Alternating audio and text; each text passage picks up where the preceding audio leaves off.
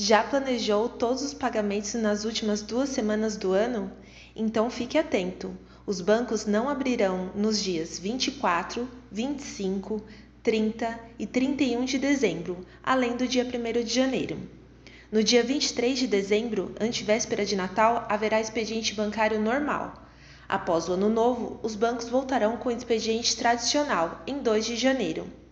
A FEBRABAN orienta a população a utilizar os canais digitais das instituições nos dias em que não houver atendimento nas agências, bem como os caixas eletrônicos.